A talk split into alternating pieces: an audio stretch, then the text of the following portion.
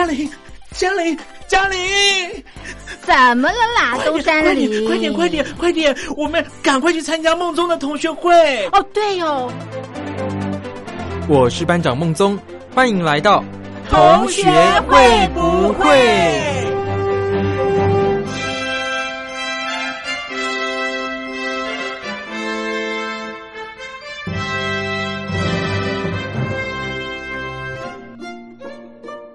神奇海螺，我今年学测会考几分？李玉芬。那我该念什么大学？哈尔滨佛教大学，简称哈佛。呃，我该选什么科系比较适合？更校系。哦，那我到底可以怎么做？快参加大学博览会，Go！Hello，各位同学，我们今天的大学博览会呢，前进到的是我们新北市的板桥哪一所学校呢？其实这个学校真的是非常的有名哦，因为有名有名在他的一个校友杰出的校友是李安。不晓得各位同学们听到这边的时候，知道是哪间学校了吗？没错，就是台湾艺术大学。那我们今天特别邀访到其中一个科系的一个学生，他是来自。音乐系哦，有没有个很梦幻的开头啊？虽然他可能到时候会跟你破灭掉了，不过就是我们还是先保持一点就是神秘的气息在。他是来自音乐系的嘉义啦，Hello，嘉义你好，你好，大家好。是的，那我们嘉义是专研于哪一个科系？音乐系吗？不是，我是阿盖拉系。阿盖拉系是指 说唱艺术哦，也算吧，街头艺人。好像是，就是在地上，然后用头一直敲地板，然后然后有那个那个是行起吧？哦，好像是。好了开玩笑的，所以是哦，我是音乐系的同学。那音乐系其实以基本来分的话，通常就是分国乐跟西乐吧？我这个分法有没有错误啊？嗯，大二分法的话，哦，因为我们台艺大。也有国乐系啊，所以也是有应该有差有，一个是中国风，一个是比较是管乐、西洋乐乐器的。嗯，所以它是音乐系底下再分科系吗？还是它其实就是独立的两个科系了？它应该是独立的两个科系，所以就分音乐系跟国乐系了。对，所以那我们就知道了，所以嘉义选的音乐系就是偏于西洋乐器这个领域。对啊，是吧？哦，那。因为其实大家都知道，在学音乐这件事情啊，其实不是这么的容易，不能就是你想要，比方高中毕业啊、高职毕业，你就去念了这个科系，其实有点困难吧？你可能就是在早期，你已经先学会了这个乐器，或者是你已经在这个领域有一点点的学习的成果了，才去选这个科系，是吗？还是你是半路出家？呃，算是半路出家吧。嗯，所以当时嘉义早些年，可能国中小的时候啊，是没有学过音乐的。哦，有哎。哦。那是学什么乐器啊？也是我的主修长笛，跟不过那时候学的比较多，还有学爵士鼓，然后那种日本的鼓啊，嗯，然后还有好像还还学钢琴吧。哦，所以其实学了蛮多类型不同的乐器。那其实这个有一直延续到，比方说国中、高中这个阶段吗？有些有，有些没有吧。嗯，那其实，在选这个科系其实是感觉是蛮理所当然的吗？理所当然念这个学校念这个科系啊？哦，可能是梦寐以求吧。哦，所以你自己其实也有喜欢，并不是家人就是强迫你自己去学的。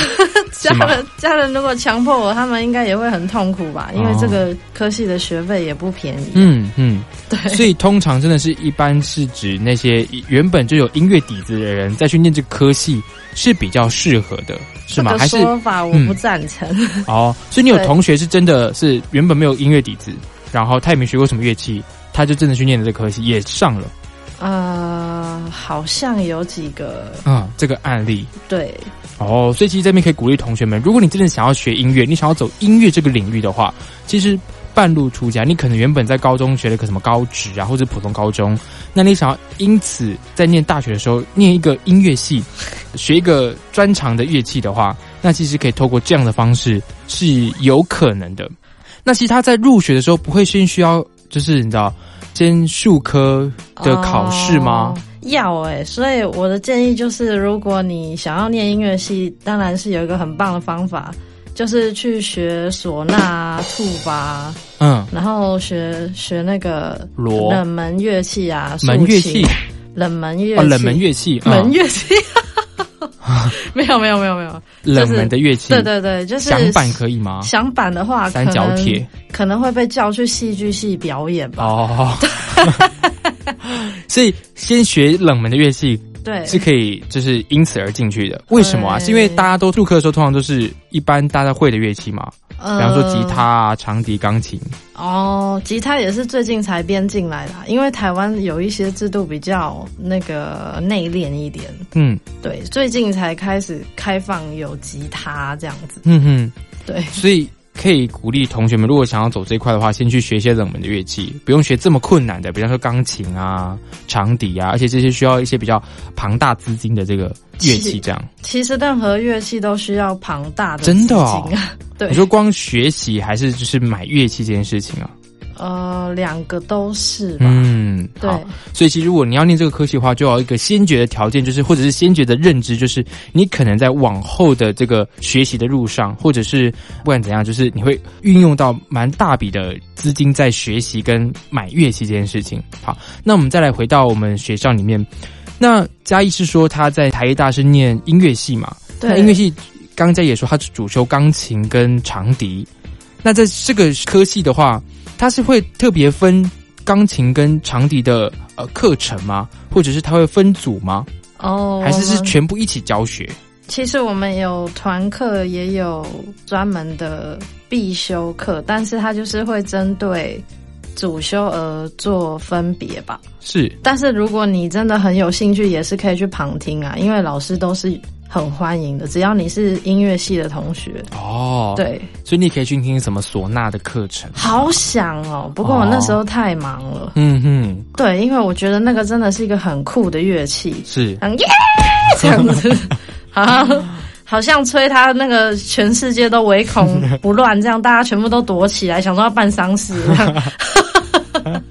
是，所以他其实。对于每个乐器，他都有专门的老师在教，是吗？呃，其实我不觉得说，当然是学长笛的确是对长笛的学生会有更好的影响。不过，其实其他的乐器的老师对我的影响也不小啊。哦，对啊，比如说声乐老师，那时候我上了一堂课，那个老师叫做王淑瑶，嗯，他就是一个很疯狂的意大利派老师。嗯哼。对我真的很喜欢他，因为他就是他很有戏剧效果，嗯，然后他唱歌很好听，嗯哼，每次听他唱歌我都很享受，虽然他会疯狂的骂人。有时候我就是太激动，但是他也不是故意的，就是性情中人。嗯，所以我蛮喜欢他的。所以钢琴加一条一个重点，就是虽然你是主修可能钢琴啊、长笛啊，或者是什么小提琴有的没的，可是其实你去修别的乐器的课程，其实你会有不一样的收获。就像刚刚在讲，他其实修声乐老师的课，他其实给他的收获可能会远比他修可能长笛啊或钢琴的这个课程还要来的有收获。所以其实不管怎么样。因为他其实音乐这个领域呢，他其实怎么讲？他应该就是术业有专攻嘛？不是，应该说 师傅领进门，修行在个人嘛。就他其实教你一个大概道理，可是其实你要怎么去学习，怎么去融会贯通，是你自己的事情。哦，对啊，我觉得这件事情不是只有在音乐上面啊。对，嗯，其实每个各行各业应该都是有一样的一个做法了。那嘉义在这个四年内呢，修钢琴跟。长笛是有学到十足的进步吗？因为毕竟我们主修这个乐器，学校总是该要教一些，就是你知道比较进一步的一些课程吧。哦，我觉得我反而是嗯，在其他领域吗？其他的乐器？嗯，不会啊，我是觉得的确有进步啊，但是在当下的时候是觉得好烦哦，老师好啰嗦哦。可是毕业之后就是。家人他们会反映啊，就说 你跟汪丽梅老师学是吹的最好的时候。我说啊，是这样子吗？我们都互相那个讨厌对方哎，然 后结果没有想到，居然是一个就是那个跟贵妃老师，结果他在我心里面是一个贵妃。嗯哼，那我不知道他对我的影响其实是潜移默化的，就是因为他是一个非常有气质的老师。然后他教我的时候，他也是很细心啊。嗯，但是我觉得没有影响很大，但是没有想到旁人的眼光是觉得是真的是，就是他把我教的很好。哇，我觉得这件事情真的是，除非是嘉义自己本身是当事人，或者他真的讲，我们才会知道这件事情。其实你可能在当下学习的过程当中，你觉得这个老师跟你的不对盘，这个老师给你的很多要求啊，很多的一些课程啊、内容啊是你不喜欢的，所以你就觉得我可能在他身上也没学到什么东西，我可能就是在这堂课也没有什么收获。可其实，就像刚刚嘉怡讲到，其实他在不潜移默化当中呢，就改正了你的一些行为，就是让你精进了你的一些技巧或者技术，是你自己不知道的。那是不是其实我们在修每一门课的时候，其实都要更用心，或者是怎么讲，更细心的去体会它吗？细心的体会它嘛，我觉得就是享受吧，享受那个。如果你上一堂课没有办法。享受。如果你跟一个人谈恋爱，你没有办法，你没有办法欣赏他，你感受他的话，嗯，那你们两个有没有考虑就分开了呢？哦，对，就考虑换一堂课啊，也许会有更好的。老师影响你更好的对象，那个互相包容你，甚至结婚啊。嗯，真的。对，我觉得其实嘉义讲了一个很大的重点，是会不会是通常学艺术的孩子都很重重视这个感觉这个部分？哦，我不觉得学艺术，我觉得其实很多方面，比如说语言啊，那小朋友他们为什么会被开发？他们可能是因为老师常常。在他旁边唱一些念谣啊，嗯，可能是妈妈常常抱着他，他听到妈妈的声音，他学会了。哦，对啊，所以其实一个耳濡目染之下，你要找到适合你的人来学习这个领域，这样才是对你自己最有帮助的。对，因为如果你就在那个当下你已经不喜欢了，那其实对你自己也是一个很难受的事情了。所以其实，在选科系或者是选。课程的时候，选老师的时候，其实是相当的重要的。就除了那遇到那些必修课可没办法之外，那你可能在选修课程上面呢，是可以做一个考量的。如果你真的不喜欢的话，可能尽早的就是离开那课程啊，或者退掉那堂课。那你会觉得念音乐系的学生会很容易休学，或者是转行吗？哦，以前不觉得，但是现在毕业了，发现就是这样啊。嗯，因为台湾的环境。但也不是不好，政府他们也有在努力呀。嗯，那是大家可以感受到的。嗯哼，但是就是说，感受到是指你们从业人员吗？嗯，对啊。嗯，可是就是因为有些人还是有生计上的问题。是，然后。再来就是，你看，我上班族他们其实月收入虽然是两万多，两万多，但是也都是就是稳定嘛。对。但是音乐老师如果小朋友一请假，他们就没事做了呀。哦。对啊，他们可能就只好回家弹钢琴，就：“爸，给我钱。”原来，所以其实音乐从业人员通常都会是以接案子的方式。来谋取他们的工作跟薪水，不一定啊。如果有些人他们愿意去接受教育学程，就是他们愿意去修，然后他们愿意，就是他们可能是往教育方面的话，他们可以往对岸发展哦，或者是当老师。当老师就有一点困难哦，因为毕竟老师的名额有限，而且现在开放的名额都是现在开放的缺都是代课老师。那音乐课的都是代课老师，对，现在都是代课老师，没有正职的音乐老师，没有，也是有，但是就是就是少百分之一哦 二这样子。而且会不会觉得这个就是整个台湾的环境，其实对于学音乐的人数并没有这么的多，或者他其实没有很明显的成长，所以其实一直从业人员蛮饱和的。其实我觉得去做别的行业也没有不好啦，对呀。是，那你不就觉得就是当时跟你学的这个初衷有点就是相违背了吗？哦，相违背吗？想要念这个科系，就是你就说这是一个梦寐以求的嘛，这是你梦想的一个科系，梦想的一个可能工作啊，或者是一个环境。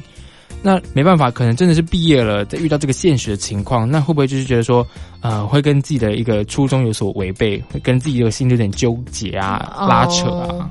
我的确有拉扯过，所以后来我又走回来了。哦，就走回来原本的这个音乐的从业人员。对对对，原本就是也是，哎呦，放下，赶快去当什么饭店人员啊什么的。但是其实我的特质还是在的。所以其实蛮好笑。那时候我在泡泡咖啡，然后那个外国人他们就点餐了，然后又是那种神经兮兮的英国人，嗯哼，然后他们就。他就跟我要了一杯咖啡。可是那时候因为我是实习嘛，嗯，我不知道那个套子是要套上，然后要压一下。我只记得那个人跟我说压一下，然后我就压一下，然后我觉得那个咖啡的那个平面怎么有一点凹，我就问那个人说：“你确定这是正常的吗？”他就说：“对啊，这是正常的。”然后我一套上啊，结果开始按脆咖啡，然后这样。碰到那个外国人跟我同事这样，然后我就一个人在那个饭店里疯狂的大笑，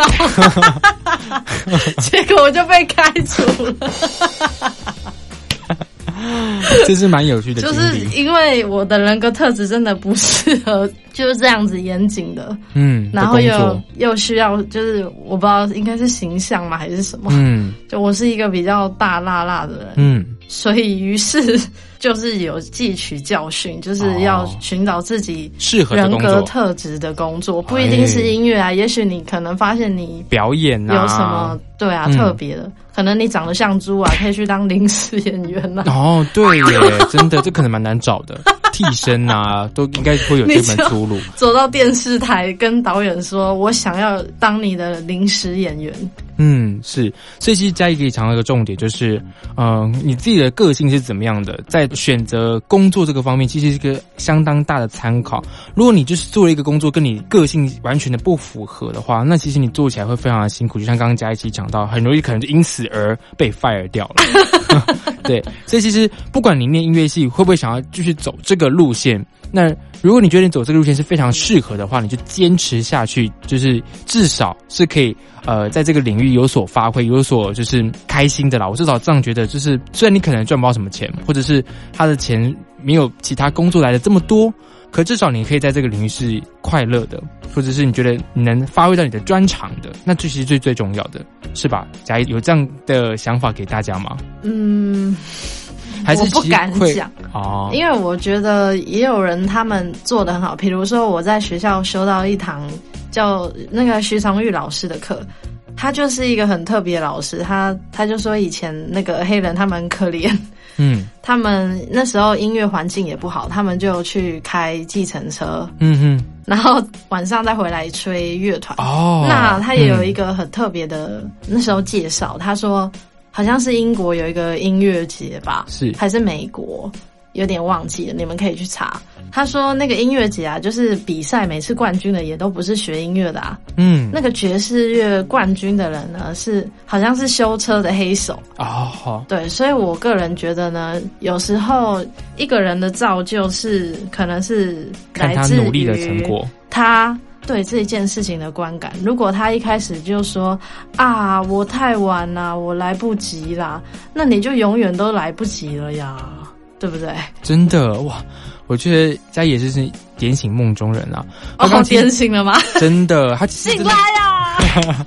他其实讲到这个非常大的重点，其实刚刚嘉义就是说，你就是真的，即使不是从事这个行业，那其实你可以在你课后的时间，或者是你工作后的时间来加以练习，或加以付诸你的行动。其实，在你的这个音乐的这个领域是可以有所成就的。当然不是只有音乐啊，如果你比如说你爱画画，你喜欢拍电影，你想要当。那个，你可以像齐柏林一样拍电影，那你也可以尝试去做啊。嗯，真的，所以只要大家同意这样子，或是你自己内心愿意，就是。这个样子，愿意付出这个时间跟精力，毕竟你是花了两倍的功夫了。因为毕竟你原本有自己的工作了嘛，你还在花额外的时间去做这件事情，所以其实你要下非常大的决心。如果你对于这件事情真的有相当大的热忱的话，其实真的是不要放弃去做这件事情。不管是学音乐、学画画、学你自己想要的专长。等等的话，其实都真的是要花时间投入在里面当中。其实我是觉得，就是享受吧，不用想的那么严肃，因为毕竟现在台湾这个社会压力真的很大，很多杀人的事情以前是没有的。那为什么会促成这样子？也许就是因为社会的某形、某个形态、某个观念的压榨，造成那些人做出这些事情来。嗯，所以我个人觉得呢，一个人要学会的是寻找心里面的出口。如果你觉得画画可以让你宣泄老板骂你的压力，那你就做吧。嗯，你就可以偶尔去画个画，又没有人说你不可以。嗯，对不对？难道真的要被送到疯人院了？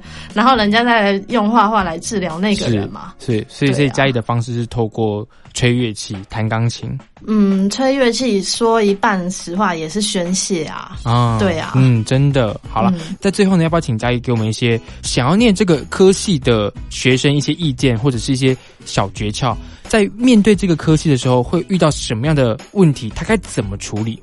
哦，我认为你如果很喜欢某一间学校啊，你就要去研究它的考古题，然后呢？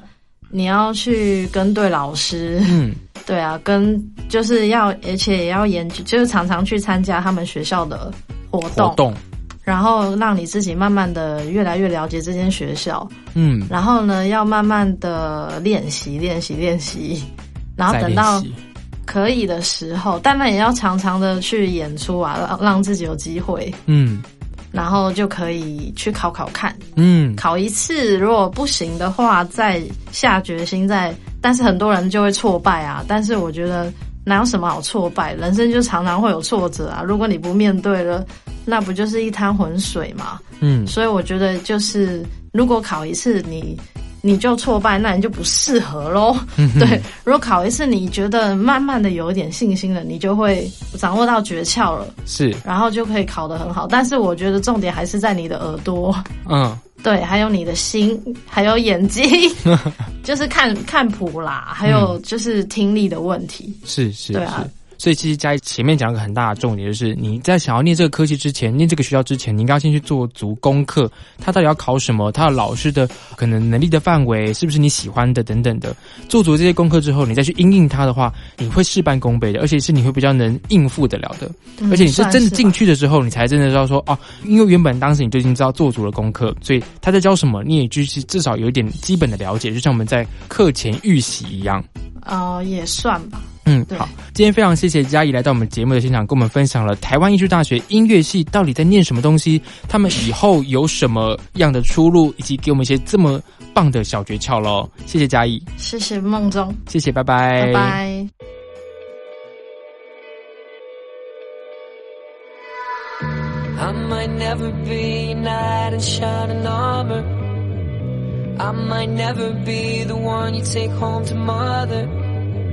And I might never be the one who brings you flowers.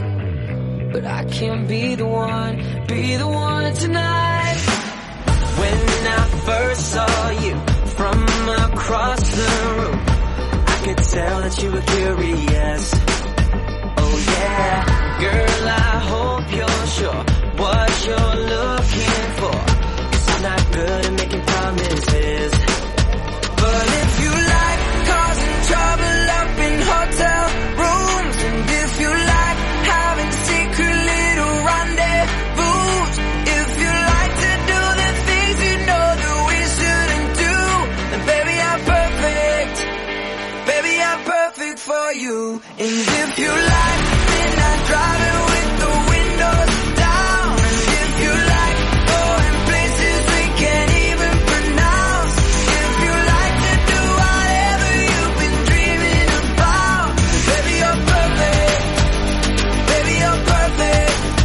let's start right now.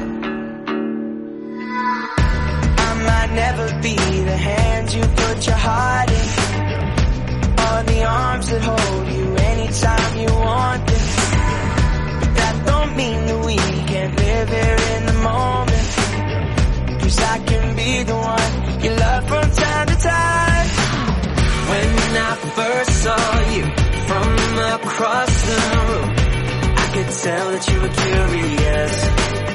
Oh yeah, girl I hope you're sure what you're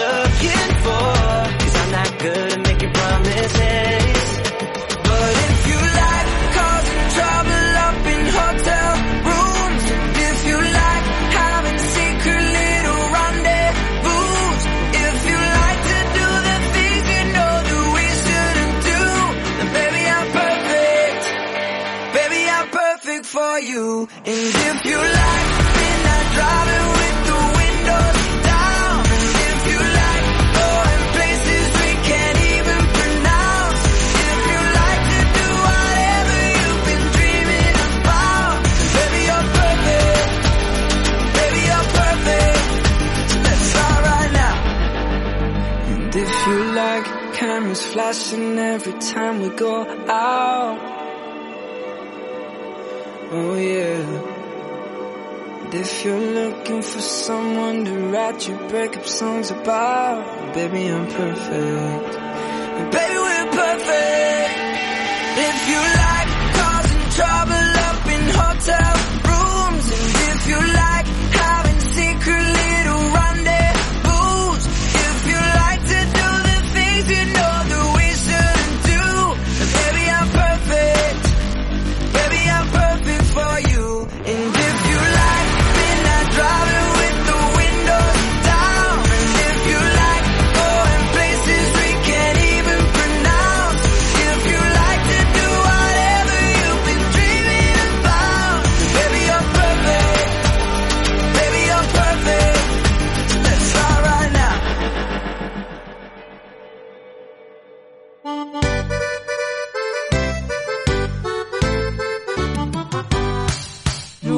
有女友，那就拍拍手；如果你有男友，那就拍拍手；如果你两个都没有，那也没关系，大家一起参加爱情随堂考。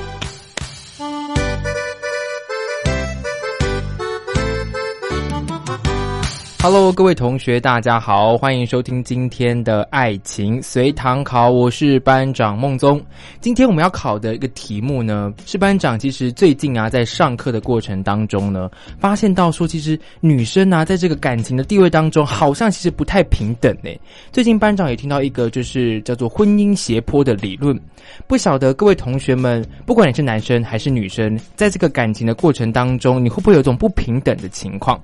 那我们今天邀请到的是璇璇来到我们节目的现场。Hello，璇璇你好。Hello，大家好。是的，想要请问一下璇璇，你觉得在这个感情过程当中，是不是很容易出现这种不对等的情况啊？就是可能女生的姿态或者是女生的地位相对而言比较低落。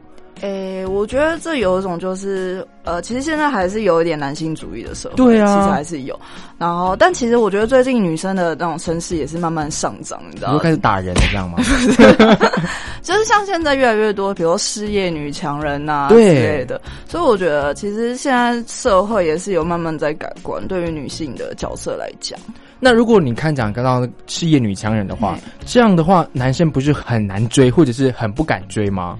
诶、其实是会有一点，因为其实现在还蛮多男，就是很多男生都是那种呃，他们还是希望是比女生高一点。对，可是我薪水有对对对对，可是我觉得在感情里的话，有时候那个地位其实是可以换的、欸哈。就是你看，你说，嗯，你在生活当中，你的薪水可能女方比较多，对可是，在感情生活当中的话，可能女方会变成真的变成小女人这样，哎、对，做得到。就其实我觉得那是，呃，在感情上面你，你如果真的对于这个人你觉得 OK 的话，你就会稍微，比如说那是一种疼他的方法，我觉得。哦，对，就像呃，比如说我，我就是一个在朋友的眼光，我就是一个不会撒娇，然后非常有主见、非常做自己的一个人。嗯，可是其实我在感情里面，我也是会，比如说我跟我男朋友也是会呃，三不时跟他撒撒娇啊，然后比如说最简单的就是最生活的，就比如说要叫他起床嗯，就觉得可能大家对我的想法就是，我要叫我男朋友就想，哎、起床啦巴，就 是开始飙脏话，你再不起床怎样的那种，没有，就是其实也是会开始，哎、要不要起床啦？我好饿哦，我们出去吃饭嘛，这样子的话题，哦。就是。其实有时候对于男生来讲，这种的会让他比较放心一点，就你嗯。不会有压抑那么大的感觉，这样。嗯，所以你觉得其实可能女生还是要比较放低姿态，可能在感情生活当中会比较和平或者比较好相处吗？呃，其实我觉得两方都会需要有放低姿态的时候、哎哦，所以你觉得其实男方也需要？对，就像很多，其实也有现在有很多良性的那种插画家之类的，嗯他们其实也是会在生活中就是表达出，比如说女朋友生气了，那他也是会开始撒娇说：“宝贝，我们不要生气嘛，我们一起怎样怎样的那种。”那我觉得这也是男生就是放低姿态的一个方法。嗯，如果要是现在的选选薪水比较高，那你会找一个比你薪水低的人吗？这就是婚姻斜坡的一个一个概念，会吗？嗯，这其实也是我其实还是要看他付出多少了，就是你说在感情当中？感情当中，比如说我可以 cover 他的钱，然后我觉得 OK，然后他可以，比如说呃，相反过来，他可以照顾我的起居，嗯，就比如说呃，你说他帮我买个饭啊，打打扫扫之类。我觉得这样就是 OK 宠呃，我觉得每个人宠对方都有不同的方法啦。哦，对，可你我相信你这样的话，你姐妹她一定会说他是一个不好的男生，你会不会觉得？好像也有可能，对哈，会不会叫、啊叫你赶快离开他？但其实我觉得，如果是我自己的姐妹淘遇到这种状况的话，通常还是觉得说，如果这男的是真的对你好，嗯，我觉得其实那是可以克服的事情。是哦，还是因为我年纪比较，就是真的比较轻 就可能在年纪在稍长，可能三四十岁的时候就觉得，嗯，这样不行。不行，会活不下去。对啊，就是如果说，嗯，就是月薪低是低，呃是没有关系，但是如果你可以你的生活支出是平等的话，嗯，就是可以打平，你还甚至还可以存一点钱的话，我是觉得没有关系、慢。慢来。对啊，因为没有必要说啊，真的，一交往我们就每天都要吃个两三千块的饭啊之类的，而且其实对方有没有上进心，是不是蛮重要的？蛮重要的欸。就是如果你努力的去，比如说，呃，我们就要定好目标，比如说我们定什么什么样，呃，几年后结婚，嗯然后他也很努力的在为这件事做准备的话，我就觉得 OK 啊，这样男方压力很大哎、真的吗？超大的。嗯因为很多女生最喜欢就是在等这件事情，有没有？你有等就是结婚吗？对，啊，然后男生通常都会说，就是我可能要先买到房子啊，买到哦车啊，存到一笔钱啊。你知道这压力真的是极大的、嗯，我觉得这不是说叫你马上做到的事情。我觉得，比如说，哦，你跟我讲说我五年后想要买房，嗯那我可以接受，因为现在房价真的很高。我每次看都觉得，嗯，我可能这辈子买不起。对，你要你就定一个目，如果你有个目标的话，我觉得。呃，对男生而言，这也是一个可以慢慢累积的一个方法，嗯因为你目标就在那边了。哦，对，所以其实应该要规划好，慢慢去实践它。就是最怕就是那种啊讲讲，然后又不做，然后又在那边软烂的人。这样，璇璇，你会想要去就是督促他吗？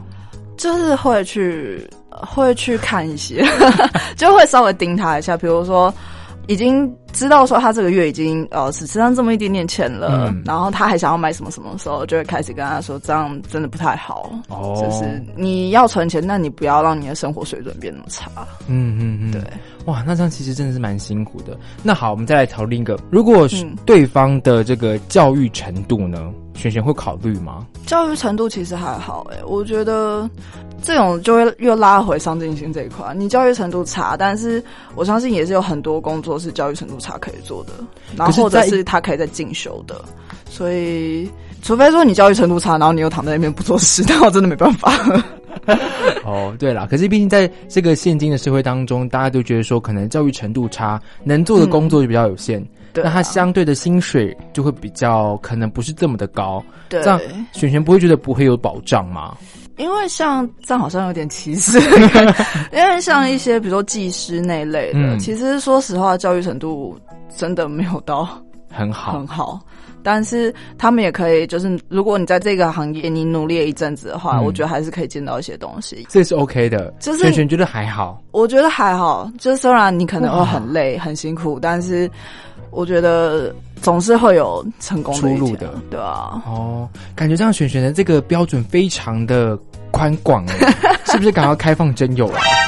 不用，我现在已经有 有对象了。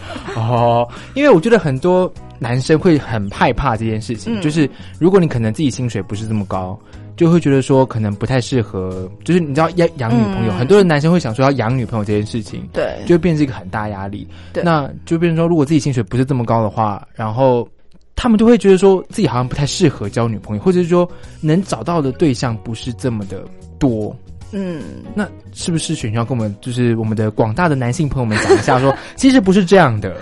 其实不一定是，没有，因为像比如说以我自己的例子啊，我觉得我男朋友他其实他有读到硕士，就是也是算不错嘛，嗯对不对？对啊，但是可能因为科系问题，然后他本来兴趣也可能不在这个科系上，嗯，所以他其实到最后他转现在行工作也不是他本科系的事情。哦，所以我觉得是学历那些的，其实也不是说真的很重要。对，也是哈。现在大家这个念的跟做的很多很多不太一样啊，对，根本相反的也有可能。对对对对，所以其实教育程度来讲的话，在感情当中可能不是这么的重要。嗯，应该是说，因为教育程度有时候也是间接会影响到收入的部分，所以我们要拉回第一个问题，收入。哦，是没错没错。对啊，那你不会觉得说教育程度有时候会影响到一些可能你知道一些谈吐啊，或者是一些 关于可能人生规划啊。我们真的不是要抨击那些就是教育程度比较低的人，好不好？只是就是这是一个比例而言。那璇璇就觉得这是一个会影响到的问题吗？多多少少，因为我觉得女生可能很多会希望对方有一个保障，就是你要给我个承诺，实际上看到的一个未来可言，对不对？如果你可能自己都养不活自己了，或者是你的工作可能都这么的不确定，甚至你对未来没有什么太多的方向，对，这样选要跟他在一起吗？这个我觉得这男生也是要先去。因为其实就真的先要稳定好自己，别人才会愿意要来找你。真的哈？对啊，就是 你必须先稳定好自己。我收入 OK 了，我呃，我们不要讲到什么未来想要成为怎样的。嗯，好了，我们就比如说我想要，我真的想要有一个家庭的话，嗯，那我觉得那就是你的目标，你就要去努力去达成这件事情，而不是就是啊，没关系啊，日子这样过就好了。那谁要跟你在一起？哦，会是很大的问题，对不对？对，就是交往久了，就会开始想一些，呃，如果我们十年后还在一起的话，那我们是要步入婚姻吗？还是我们要继续维持这个关系？哦，会觉得，要是如果一直维持现状的话，会觉得很可怕。有一点，会不会觉得？对，但是其实我最近也在思考说。婚姻到底是一个什么样的东西？开始岔开话题。可是女生通常不会觉得说不能维持现状嘛？因为大部分的男生，至少我认识的很多男生会比较安于现状的。我们有一个不能维持现状的理由，是因为我觉得我可能过了一个年龄以后，我的整个状况就走下坡了。你是说长相吗？呃，可能外表，可能身体，可能怎样的都走下坡了。那真的吗？我会觉得啦，哦，然后就会觉得说，那如果说我在这一段比较黄金的时期的时候，我不做些什么，可能我不去组个家庭，我不去赚钱，那好像是对不起我自己。其实，哦，对不起自己，不是对不起对方，是吧？对啊，因为刚我说 没有啊，就是你会觉得说，我人生其实也就是很那么长，对，我要分给你一些，但我也需要我自己啊。对，没错，很重要哎，真的。所以如果说我在我在这一段时间我不去做一些我喜欢的事情的话，那我真的是要干嘛？对，有点白活，或者说这个很黄金的岁月就很浪费掉了。对对对。那其实我觉得这样的话，在这个女性，我觉得女性主义非常的重要，在这个婚姻当中，不管是感情当中，其实我觉得女生要抬头是一个嗯很必要的一件事情。对，因为像我觉得璇璇就非常不认同家暴这件事情了吧？对，绝对。你应该就是他打你打他三下这样，可能他用拳头打我用。球棍 的那一种没有啦，我觉得家暴本来就是一件不可以存在的事情。可是女生很多人很隐忍你知道吗？我现在看到非常多的案例是当做，呃，女生会觉得男生还可教化，或者是说问题会归咎在女生自己身上。学生会觉得有这样的情况吗？就嗯，有时候这样讲自己其实是不准的，你知道吗？但是其实如果以一个比较客观的角度来讲的话。你不要说真的到家暴哈，你光他打你一下，你都要追问他为什么要打你。就是我是让你这样打的，这很严重哎。对啊，所以呃，我觉得家暴这种事情，就是它本来就不是应该要存在两个人关系之中的，真的。而且蛮多事情，比如说像你不止家暴，如果你自己受到受到伤害也就算，你就一定要反抗嘛。如果是你的，比如说你的宠物啊、你的东西啊，如果因为它而受到伤害，嗯，那你也是该要反抗的。你摔东西，对你不应该说放任它这样子，嗯，对啊。所以其实璇璇觉得应该要就是力争到底。对啊，你应该是说这种事情本来就不能容忍，嗯，对，就是你不能等到说你真的已经遍体鳞伤，或者你真的已经生命发生危险了，你才要说哦，就是他这样做好像真的不太好，嗯，对啊。那璇璇觉得该怎么跟对方讲这件事情？因为你知道，有时候毕竟可能以就是体型来看啊，或者是以体力来看的话。你可能就是会输给对方啊，输给男性。我觉得这种时候其实求救是一个蛮必要，而且你除了跟你自己啊，对，这个也是一个。但是如果还是小事的话，啊，我觉得你除了跟你自己的朋友讲这件事以外，你也要试着跟他朋友讲，因为有时候其实。就是你可能听不进去别人说什么，但是你自己的朋友，他可能跟你相处很久了，他知道该用什么语言跟你讲，那你也可能在潜移默化中也会被他影响到。所以你其实女生最重要的是你要去认识男生的朋友，真的哦。对，我觉得是一件很重要的事情啊。那可是通常那个男性的那个就是交友活动不都很无聊吗？可能就是喝酒啊，看球赛啊。但是因为我我也喜欢喝酒。铺路了，铺路了。就是我，我比我男朋友还会喝啦。没有，因为其实也是因为我跟我男朋友交往，才知道说这件事情很重要哦。因为呃，你去了解他身边人，有时候会比你直接了解他更快。真的？哦对，因为像。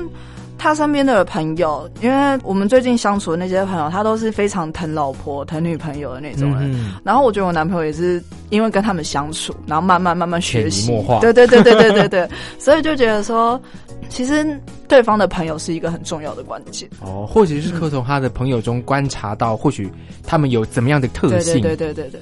就有时候，呃，可能他朋友也会比较直白表达出来，比如说他朋友跟他女朋友就是怎么样的状况，嗯，然后你就可以大概推想说，哦，那这个人跟对他女朋友可能也差不多会是那样，嗯，对。那在这个感情过程当中，璇璇觉得自己的角色或者是地位，因为刚刚璇璇毕竟讲说，在这个感情里面，可能自己比较小女人吗？就是这样好吗？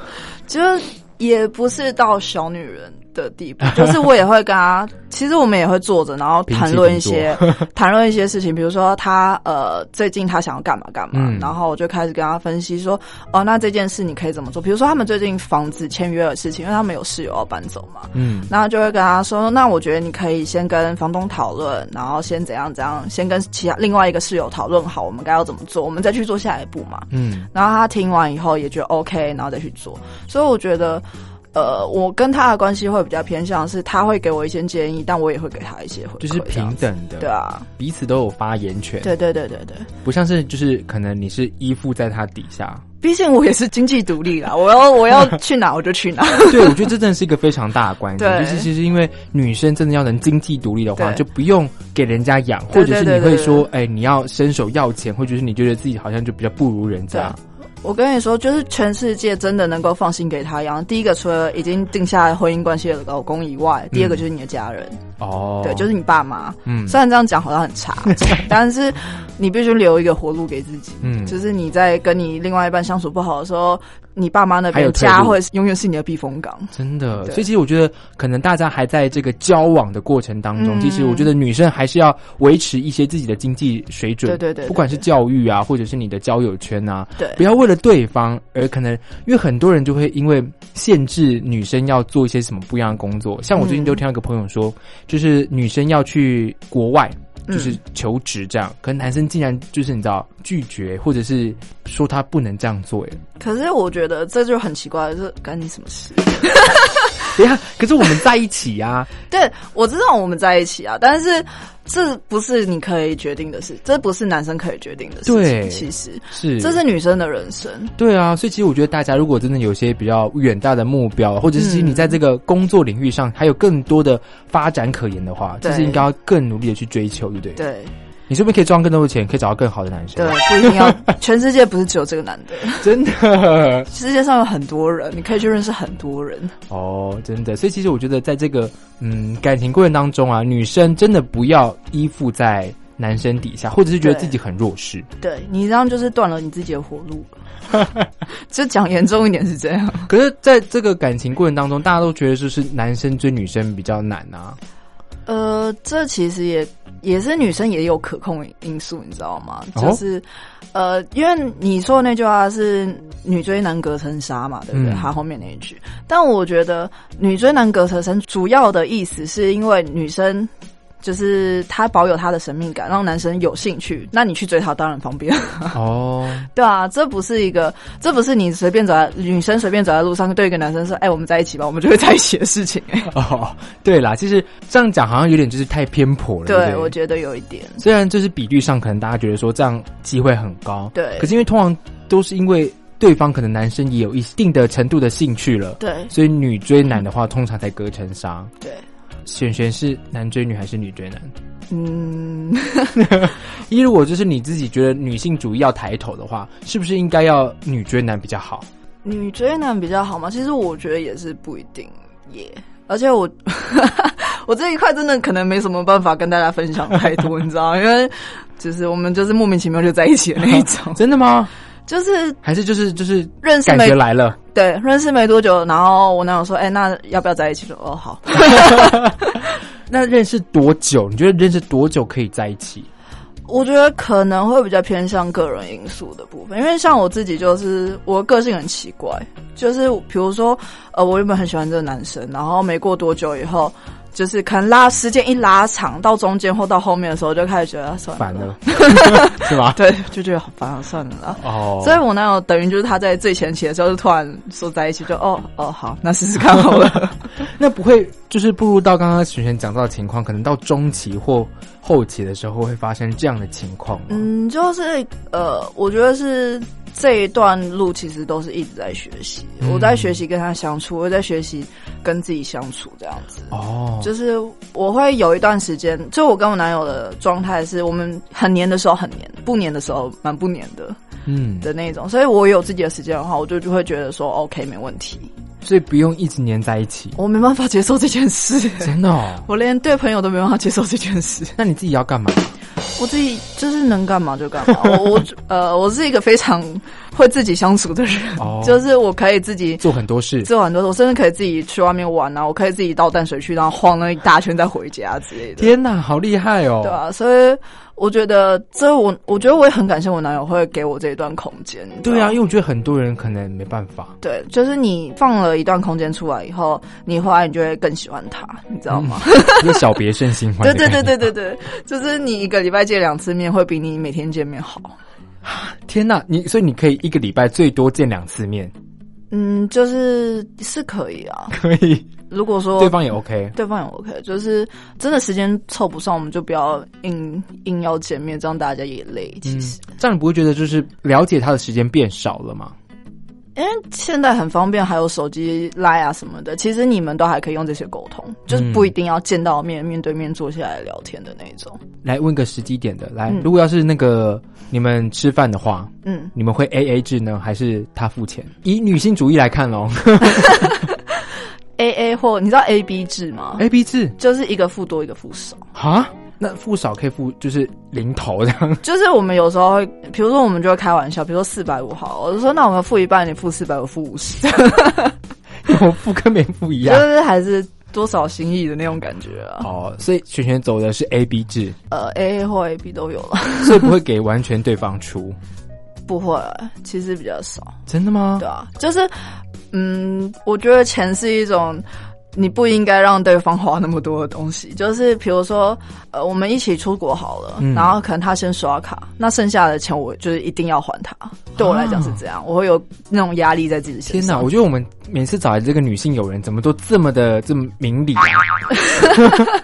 我觉得这真的是这样的情况吗？我认识的很多女生朋友，怎么都都要都都要男方付钱，就没有必要了。还是因为有经济独立的关系？有经济独立，而且你其实潜意识里就知道你不想要给这个人养，就不希望他养你。啊？可是你们在一起哎，到最后如果真的结婚的话，也是他养你、啊。可是不是啊，在一起又不是说我变他宠物，为什么他要养我？好实际、哦，就是他宠物。对啊，我活在这个世界上，然后我我吃了这些东西，我住了这些地方，我理当要花钱啊，嗯，对啊。自主权很重要。自主权很重要，你不能说，而且你这样其实有一个状况，就是你这样你会觉得你欠他很多，对，你到时候分手啊什么的，你就会开始斤斤计较一点，人就会开始跟你算说，哎、你之前花了多对，少我有？听过这种情况。对啊，所以我觉得钱这件事很麻烦。嗯，所以其实我觉得这样在这个两性当中，其实应该更需要的有自主权，尤其是女生。对这样的话，你不会觉得说自己就是你像你刚刚讲到的，一直欠他，对对，对你一直欠他，一直欠他，这样你就觉得说，好，我好像就是要对他更好，对，或是即便他打我，我也就是你知道我要隐忍，因为他要给我钱，好像用他付钱来打你的样子。好方便，我可以吗？哦，所以其实真的，如果大家不管是女生还是男生啊，其实，在感情的生活当中呢，其实给对方很大的自主权。所以你可能想要就是展现，很多人想要展现男子气概，或者是自己有这个能力，会想要去应付这个钱。可是，其实我觉得女生或许也不要就是。一直让男生来付钱，对，这样其实不是很好的。因为其实你们这样就没办法平等，对，没有办法平等很重要，真的太可怕了。好了，我们今天非常谢谢璇璇来跟我们分享这么多。虽然感觉这个我们找来的来宾都不太，就是参考度好像都不是这么高，因为感觉 这个些这些我们的同学们，这真的是非常的没有。我觉得我们在宣传一个，就是就是女生要独立，女性主义很重要，你们不能让男生压过你们。真的。好了，那我们今天的。爱情随堂考，其实考这个题目呢，我觉得女性抬头非常的重要。不管是在你的工作、感情上面的话，你有这个独立的自主的权利的话，其实，在诶很多方面都是非常的吃香的。而且，其实这个说话权、话语权，就是其实非常的大的。对对对。那我们今天非常谢谢璇璇来到我们节目的现场喽，谢谢璇璇，谢谢。那我们今天的爱情随堂考就考到这里喽，班长在此宣布散会啦，拜拜，拜拜。